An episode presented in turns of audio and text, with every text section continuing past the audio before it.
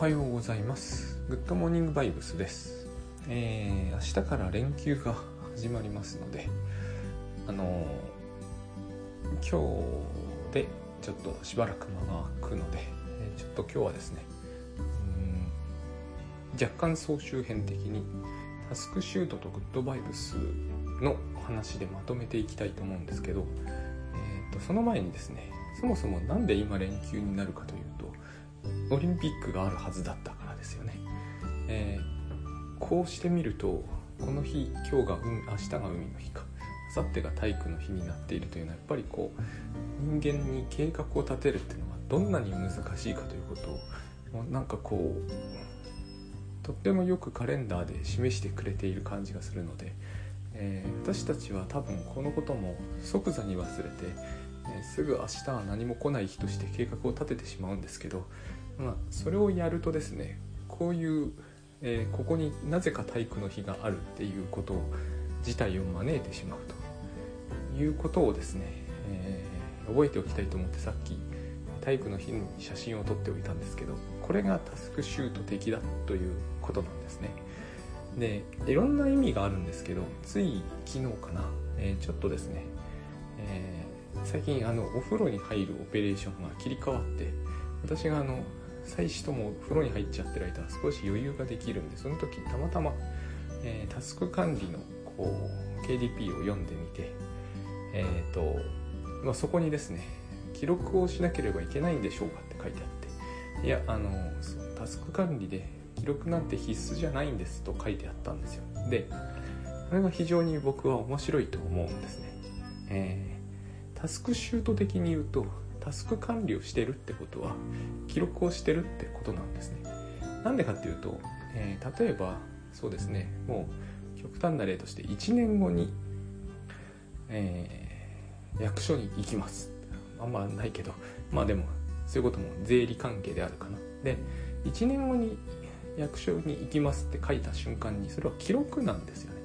この、えー、タスク管理の本書いた人の頭の中ではそれは未来の計画だから記録ではないってことになるんでしょうけどそれはですね、えー、1年後にあの役所に行くのを忘れまいと思ってその人がしたメモなんですよ。だからタスク管理をする以上記録をするってことは道義でえー、記録はしなくてもいいんですっていうのはその人の頭の中にあるタスク管理というものが記録と、えー、計画を分けるっていうその一つの考え方を反映してその先にあるものなんですよ。このことを私はよく言いたいんですよね。なんかですねえーと、と例えばタスクシュートがチェスだとしますよね。で、えー、他の何でもいいんですけど GTD は、まあ、オセロだとしましょう。そうした場合にこうある種の人からするとボードゲーム必勝法って書いてあるんだけどそれはオセロの必勝法であってチェスは花からあの存在しないことになってるわけですよ。だから緩いあの小型オセロとかっていうのを開発する人がいてもそれはオセロの緩い版であってあのボードゲームの緩い版という意味にはならないですよね。この辺のことがですねタスク管理の世界でもどこでもあることですけれどもあのあるんです。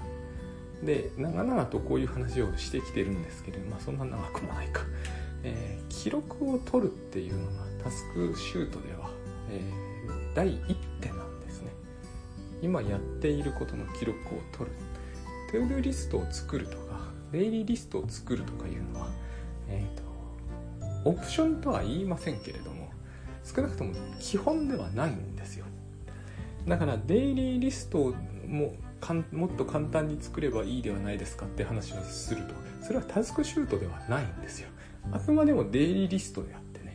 えーと、もっと簡単に ToDo リストを書いとけばいいっていうそれもタスクタスクシュートではないんですよ。タスクシュートの第一手は今この瞬間にしていることを、えー、書くっていう必要があってここをすっ飛ばしてしまうと違うものになってるわけで別に違うものをやればいいんですけれどもタスクシュートをより優しくするっていう話にはなってないってことですよね。でタスクシュートより優しくするって言った時にうんあれをこれ以上優しくできるだろうかっていうふうに自分は考えるんですよね。でまず無理なんですね。タスクシュートをもっとこうあんなに複雑なことをやらず優しくってた時大体もうその人はタスクシュートじゃないものをイメージしているわけです。ちょうどこれはですねグッドバイブスであのグッドバイブスをもっと優しくしましょう、えー、分離してもいいんですって言った瞬間に何かこう少なくともグッドバイブスじゃないものをこの人はイメージしているなっていう感じがするんですよ。あのグッドバイブスをもっと優しくして、えーと、人を愛さなくていいことにしましょうっていう話をしたらなんか違うわけですよ。すでに何か根本的に違うわけです。でそういうことがですねタスクシュートの方が分かりにくいかもしれないけど私の耳には同じ完全に同じく響く時が多くてえっ、ー、と例えばこうタスクシュートでも専用のツールなんか使わずにペンと紙でやってもいいじゃないですかって言われるとそれは、えー、タスクシュートを優しくやるんじゃなくてタスクシュートをより難しくやる方法なはずなんですよね。紙とペン使うから簡単だってことにはならないんですよ、えー、これはやっぱりタスクシュートだと分かりにくいんですけれども例えばこ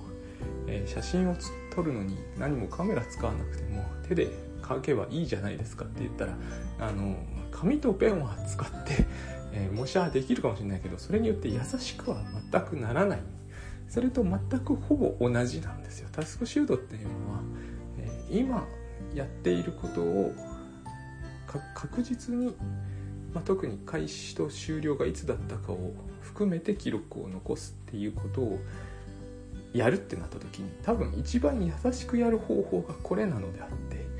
えー、これ以上あれが優しくできるものだろうかということがあるわけです。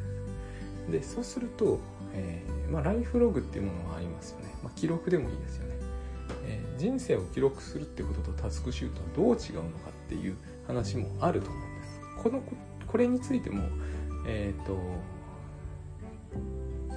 基本的なことが全部答えられないとタスクシュートにはならないんですよね。それはライフログになっちゃうわけです。で、えーと、ここで私はグッドバイブスとタスクシュートがすごく僕の中ではね、えー、近づいてくる場面なんですが全部を記録に残していくっていうのはどういう意味なのかと、えー、全部をって言い方は本当はしないんですよ。私の今はね、えーと今やていることをなんです。そうすると、えー、今やっていることを記録すればいいのであって何も全部記録しなくていいじゃないですかっていう人もいるんですけれども大きな誤解であって、えーと、私たちは常に今何かをやってるわけですよ。今何かをやっていないとか今じゃない時間帯にいるっていうことは不可能なのでここのところであの今ここという言い方をグッドワイフズではしてますけどすごく似てくるんですね。全部の記録が残るのは結果であって全部の記録を残そうとしてるわけではないんですよ。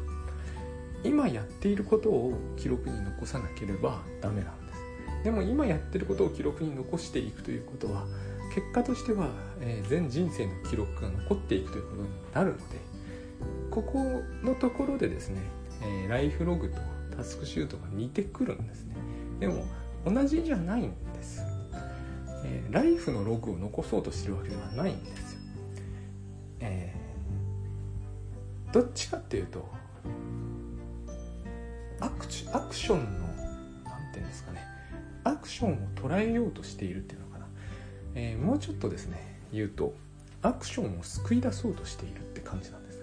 ここのところでタスクシュートとウッドバイブスってすごい似てるんですが少し違うなとも思うんです。えっとね私は感じることとしてアクションを救い出したいっていうのが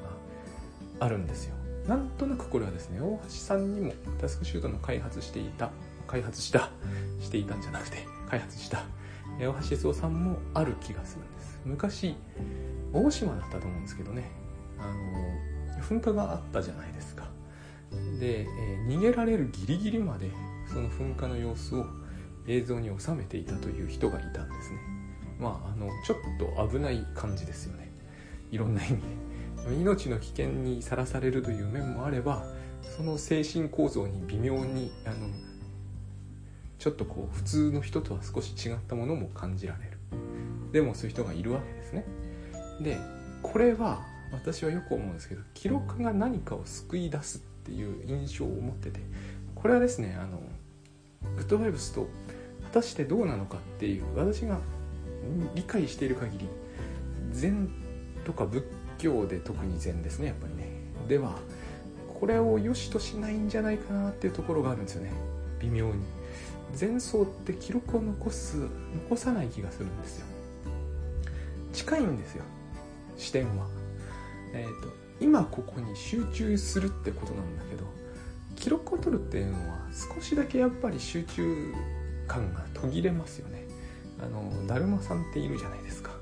うちから見るとあれは、えー、邪臭ってことになっちゃうんですけどまあだるまさんって言いますよね。面壁9年ってやつです。まあ9年も壁見てたわけじゃないんですけど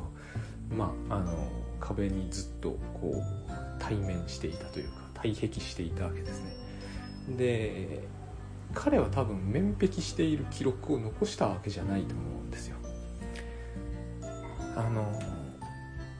目の前のことだけに集中できないという問題が私たちにあってタスクシュートはそこまでは言わないのであの何て言うのかな雑念が一切入っちゃダメとかそういうことではないのでとにかくこう今やっていることを記録するんだけどそうすることによってでもかなりの程度まで、えーと、今この瞬間というかこの時間現在というふうに私たちが認識している時間この時間っていうのはですねその流れている空間に流れている時間みたいなイメージではなくて私があるマインドセットを、えー、維持している時間なんですね。それが変わるからあの切り替わるんじゃないかと僕は思うんですよ。例えば朝食を食べてる時間ってあるじゃないですか。これをタスクシュートは捉えようとするわけですね。これが朝食を食べているという時間であるっていうふうに捉えるわけ。ですそうするとその時になるべく朝食を食べているという行為じゃない行為を混ぜない方がいいと思うんですよね。だから私は朝食を食べながら何かはしないんですよ。だけどもじゃあ朝食を食べるという行為の中には何が入ってくるのかというとそれは様々ですよね。コーヒー飲むとか何かを取ってくるとか、えー、食べながら何かをしてるわけじゃないですか。食べながら飲むし食べながら喋るし、えー、黙々とひたすら食べてるわけではないです。だからその集中すると言ってもこう記録として、えー、その記録が不正でないようにするっていうなんかこう今の国会のシュレッダーにかけたるうんぬんみたいな今のじゃないちょっと前のか。あれ僕は、えーと、自民党が嫌とかそういう話ではないんですけどまあ別に好きでも嫌いでもないぐらいに思っておいていただければいいんですけどシュレッダー嫌だったんですよね。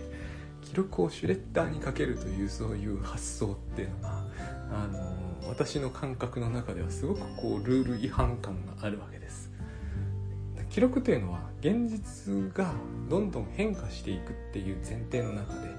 えー、そこを救い取っておくっていう救い出すっていう感じなんですよ。魚がこうどんどん流されていく中ですくい上げるって感じが僕の中にだから救うためにその魚に集中していないと。救い損ねるでしょう。だから救うためにはこう集中してなきゃいけない。で救うことを目的にするわけではないんだけど記録は手段でしょと言われればそうなんですが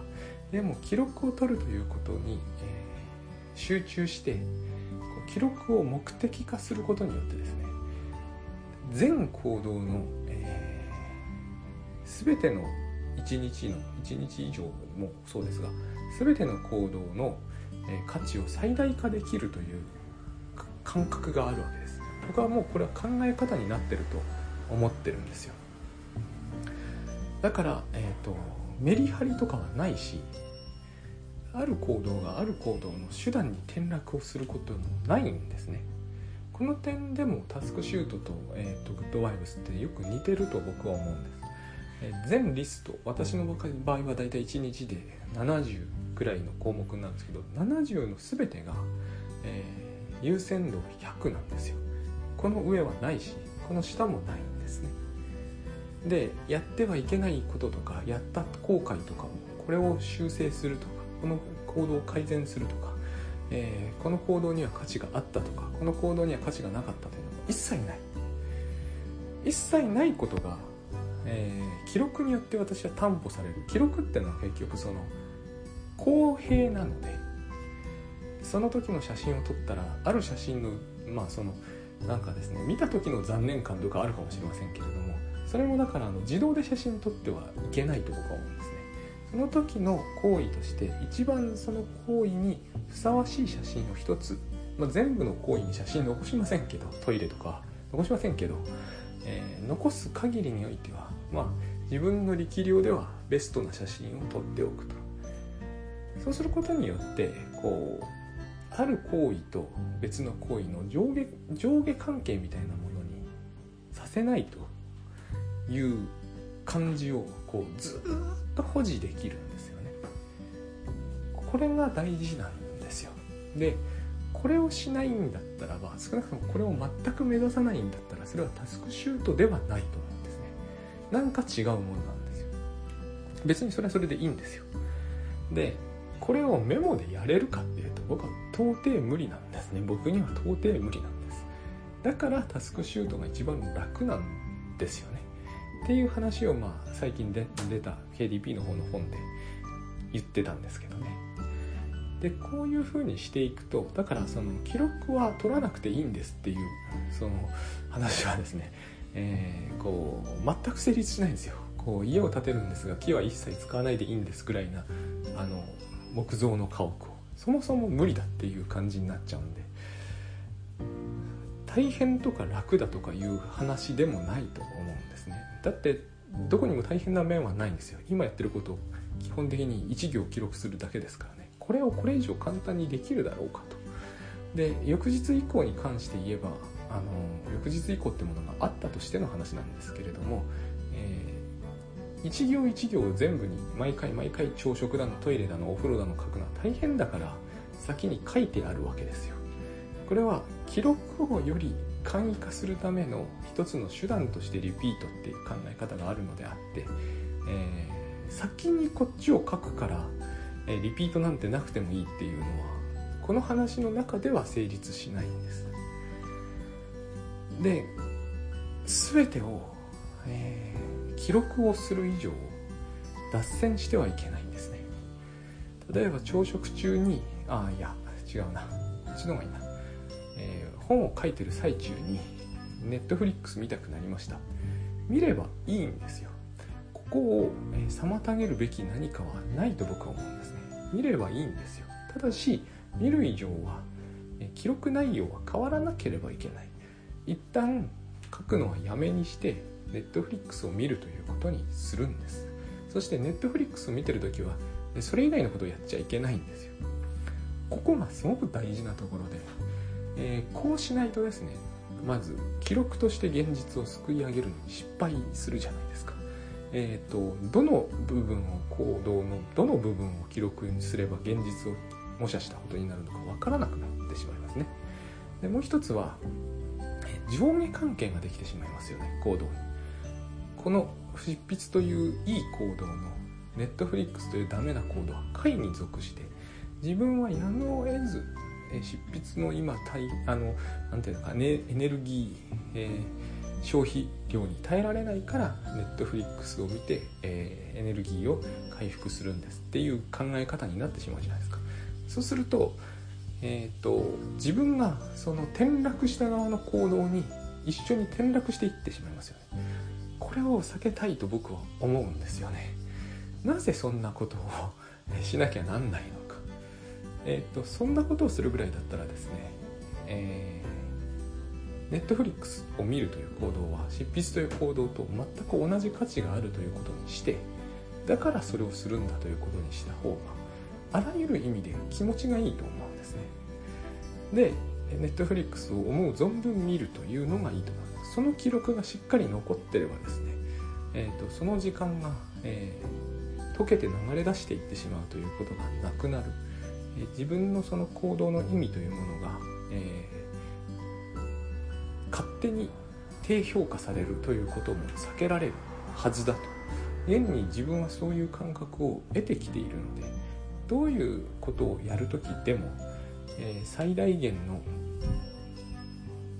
自分がそれをしたいと思う最大の気持ちでやると、えー、これをグッドバイオスではもっとシンプルに本気でやるっていうんですよ。の方がまあ分かりやすくていいよなと思ってるんです。え記録云々も出てこないんですよね。で私は私たちは記録を取る以上は、えー、その記録は最高の記録であった方がいいでしょうというそういう気持ちにも多少訴えかけているということになるわけです。でもう一つですね。もう一つというかこれが大事なと最近はやっぱりこれがグッドバイオスの影響なんですよね。これまでも自分はこういう考えと感覚で来てるんだけどこの中に他人との関わりってのが出てくるんですね。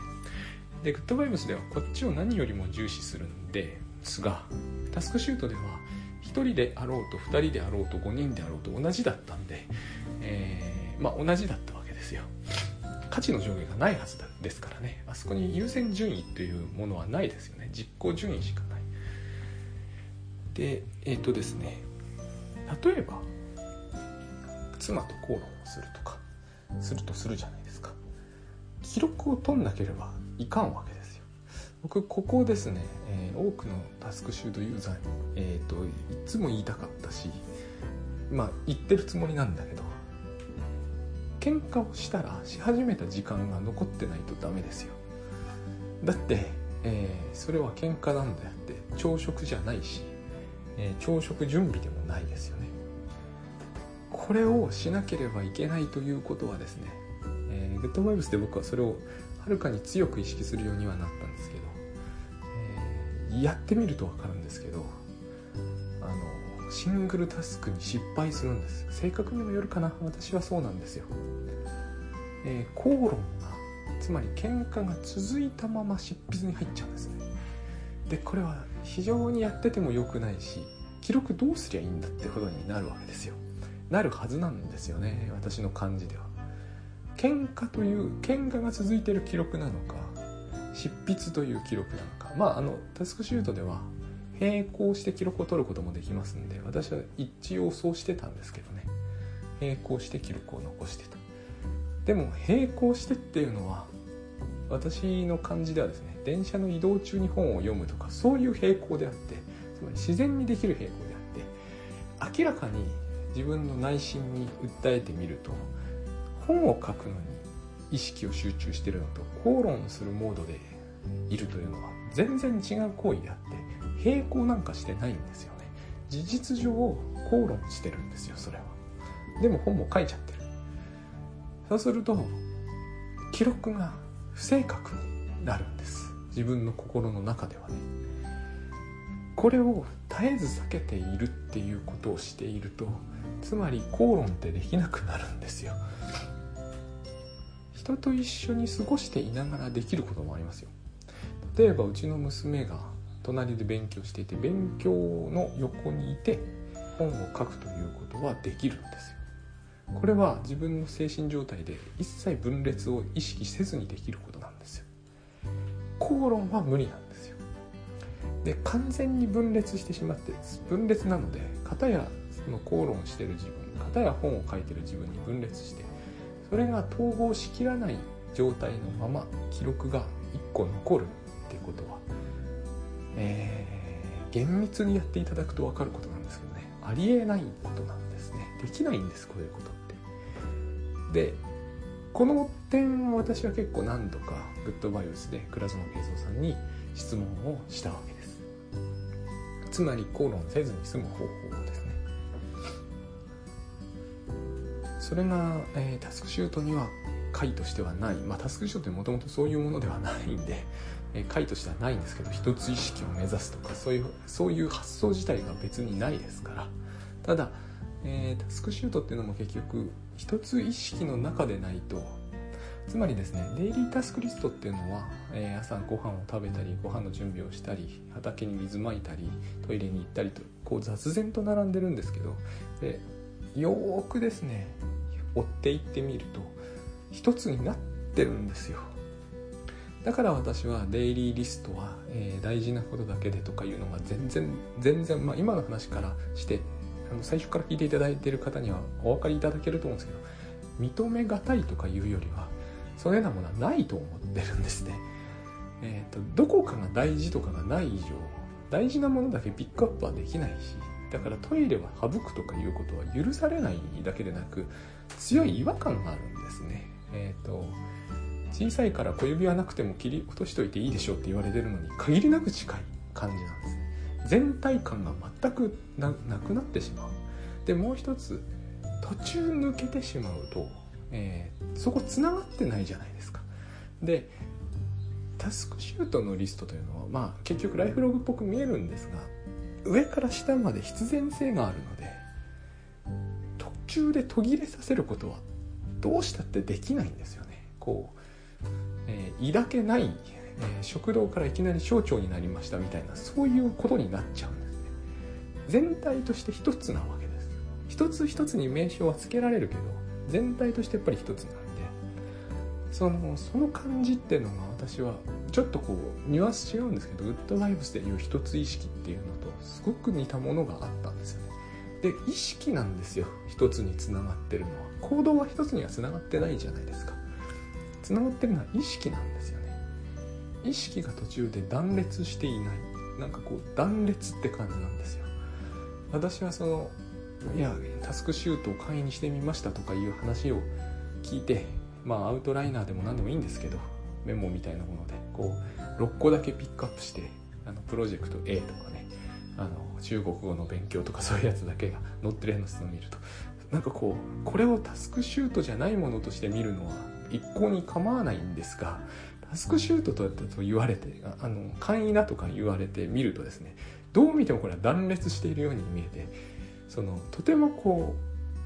うまあ違和感しかないんですよ。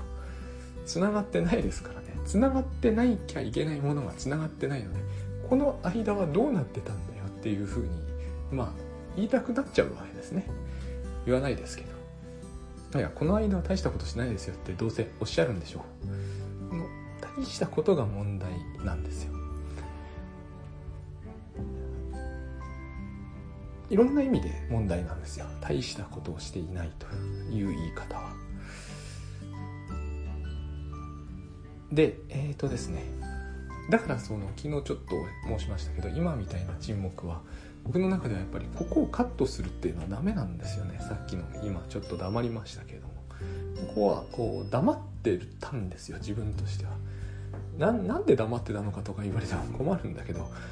つな、えー、がってるっていうのはそういうことでやっぱりこう途切れてはいけないというのがあるんですよね自分の中で。で途中お話ししたその大島の、えー、記録の話も大橋さんとした時にまあ、えーと、よその気持ちがよくわかるって言ってたんですよね。その三原山の噴火高を最後までこう映像なり何なりに残しておきたいと。あのなかったことになっちゃうじゃないですか。記録がそこにないとね。えっ、ー、とねこれもモンテクリスト博みたいな話になるんですけどなんか突然何でもいいんですけどどっかすごい怖い国の独裁的な国の人がですね夜やってきて昔あの旧ソ連ではスターリンノックって言葉があったんですけどね。夜のうちにですよ。秘密警察がやってきて一家丸ごと強制収容所に連れてっちゃって家空っぽになるわけですよ。でですね、えー、私は記録が残ってると思うんですよ。それも。救われない話ですがこの記録が残っていないということに比べれば記録がさえも残っていないという状態は、えー、もっと怖い感じがするんですよね。せめて記録には残っててほしいと思うんです、まあ、記録があったところで本人にとってはいかなる救いにもなりませんがなんかなかったことになるっていうのは一番怖いことな感じなんですよね。この辺が、えー、私が思うに全的ではない。仏教で禅だったらですねどっちだって同じだっていう感じがするんですよね。イリュージョンだから。その辺はちょっと僕はあの記録ということについてはグッドバイブスとタスクシュートで一番最後の最後で私がこう考え込むところなんではあるんです。今今今に集中するってことと、えー、今の記録を残すってことが、えー、どこまで両立させられるかなって感じなんですね。で、えー、グッドバイブスでいうこう本気でやるとか、えー、一つ意識とかいうのはおおむねですね、えー、その記録を残すことによって何か、えー、妨げになるとは思わないですね。でもう一つがそのまあ口論の記録とかがそうなんですけれどもちょっと待ってって言って奥さんの前で今口論を開始ってできないじゃないていうかそれおかしい感じがするじゃないですか。そんなことができるならすでに口論しなくても良さそうな感じがしますよね。私はこれも結構、えー、タスクシュートをやっていてですね思うようになったんですよ。つまり私たちはですね、えー、記録に残さないでいいような現実の使い方をした時に少し転落する。転落って言い方あんまり良くないと思うんですけど今これしか考えつかないんですよね。何て言うんでしょうね。少し雑に扱ってるって感じなんですよね。その時間を減らせば減らすほどウッドバイブスには近づくはずだし特に他人との関係ではそうですよね。だからスマホを見ながら人と過ごすっていうのは、えー、2つの記録を本当は要するんでダメなんですよ。スマホを見ながら人と話す。のと人と会話をするだけっていうのは違うんですよね。で記録のこう正直さって僕はよく思うんですけど誠実度と言ってもいいんですが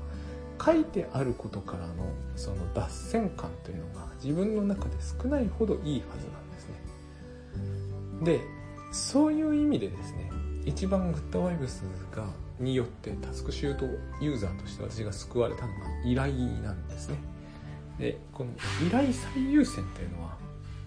あまりそれまでは考えたことがなかった。どうしても割り込みって表現取ってましたから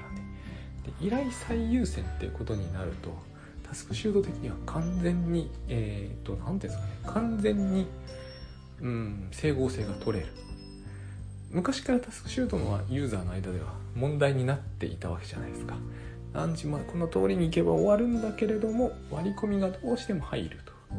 で私は途中から割り込みが入るということに対応できるからタスクシュートはいいんだって言い方に切り替わったんですね。つまりもうそもそも計画というのはデタラメなものだからこの通りに行けばというこの通りには行かないっていうところからスタートして割り込みってものには対応できなきゃいけない。で他のスケジュール管理ツールは全部割り込みというものに対応することを最初からほとんど想定できていない。だから開始時刻を平気で決めちゃう。タスクシュートっていうのは開始時刻決まってないわけだから割り込みに十分対応できる。それがいいんだっていう話をしてた。ここまではいけたんですけど、えー、依頼最優先っていう形としてはそうなるんですよね。タスクシュートでも、割り込まれた場合は割り込みの記録がスタートしそれまでやっていた記録は、終了するっていう措置を取るから。これも原則ですよねこの辺もですね。あの簡易化とかいう話に乗れないんですよね。ここを簡易化したらえー、わけわかんなくなっちゃうと思うんですよ。自分がそれまでやってたことがわかんなくなるし、えー、何を依頼されたのかもわかんなくなる。でこれを書いた瞬間にそれは記録なので記録をしないでも大丈夫ですっていうのの意味が通らないと思うんだな。でまあそれはいいんですが、えー、割り込みというものが入るって言った時にですね、えー、これを依頼と受け止めてで私たちはえー、人に依頼したり依頼されたりして生きているわけだから、まあ、例えばこの「グッドモーニングバイブス」がそうですが、えー、これ私一人ではできない。なぜなら iPhone 使ってますからね。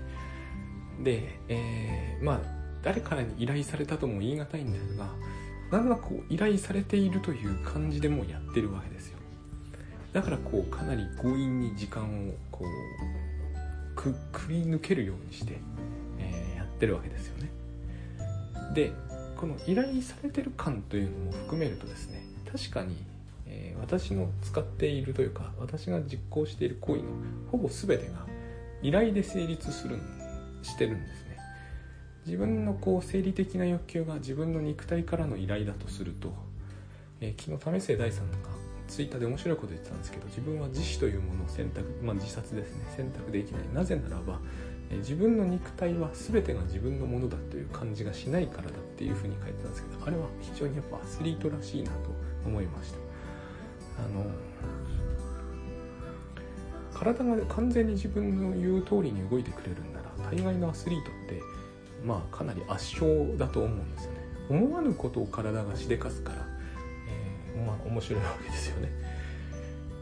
で、えー、ということは自分の体っていうのは自分の完全な所有下にない感じがするから、えー、それを自分が勝手に殺してはまずいんじゃないかっていう彼の、まあ、ツイートなんですけど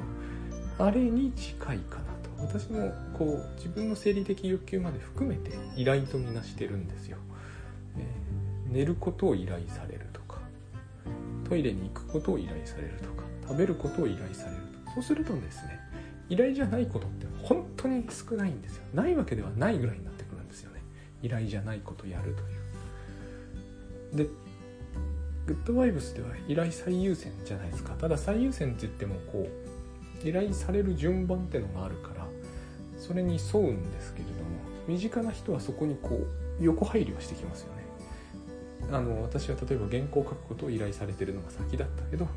その前に、えー、洗濯物干せという依頼が来るみたいなこれは入るそういうことは起こりえますよね。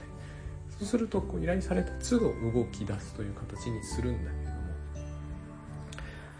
これがですねえっ、ー、とその現実は先がどうなるかわからないということと全部含めるとまさにこうカオスなんですよ。ここを整然とさせようとしてもあんまりにも意味がなくつまり明日はなぜ夏の日で明後日はなぜ体育の日だって話になってしまうんですよね。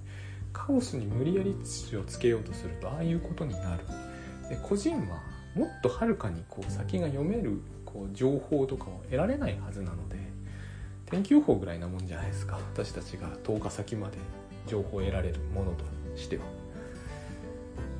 でそれだって精度は完璧でないのはもう皆さんも100も承知ですけれどもつまりそういうことになると思うんですね。だからあの最初からタスクシュートもそうなんですけど未来のことを計画しないと。そして依頼ベースでいくと。でこういうことなんですよね結局依頼を受けて実行する。その時、えー、その依頼内容を依頼内容と同時に依頼された時刻を記録する。それがタスクシュートなんですよ結局は。そうするとですね、えー、自分を何か極めて優秀な道具のようなものだと見ますと何もかもうまくいくんじゃないかっていうのがあるんですね。自分を極めて優秀な道具のようなものだと見なすと。これを聞きようによってはすごい嫌なことを言われてる感じがするかもしれませんが多分ですねまああの私も忘れてしまいましたけど20年ぐらい前に学生時代になんか自分がすごい好きな女の子とか当時ですねあのえっ、ー、とアッシー君と貢君っていう言葉が流行ってたんですけどあれなんですよね。えっ、ー、と何でもするんですよ。その人のためならばためというかその人に依頼されれば。でそういう時の自分ってすごい自由なんですよね。逆説的ですけど、えー、だってあらゆる能力をつぎ込もうとしてるから何だって簡単にできちゃうわけですよね。まあどうせあれですよ。その当時あれも流行ったんですけどもね。パソコンの配線つなぐとかですよ。これをつなぐくんって言うんですけど。これが損臭いっていう話もあるわけじゃないですか。もうそろそろ時間なのでやめますが、えーと、でもですね自分の肉体からのものも並行して依頼だと考えてみるとですね大体自分の能力というのは余剰があってできるんですよ。言われていることはほぼ。でそのできることを片っ端からやっていくとですね愛されると思うんですよね、えー、これも必ずしもグッドバイブス的ではないと思うんですけどでもグッドバイブスの影響で私はこういう発想も得ることはあったんですよね、えー、すげえ優秀な道具って愛されるじゃないですか。あのユーティリティプレイヤーっていうんですけれども野球ではですねどこでも守備ができる選手っているんですよね。1チームに1人ぐらい、えーと、いろんな監督が書いてるんですけれども地味なようですごくこう重宝するしやっぱり非常にこう一軍に残れる率が高いっていうふうに書くんですよ。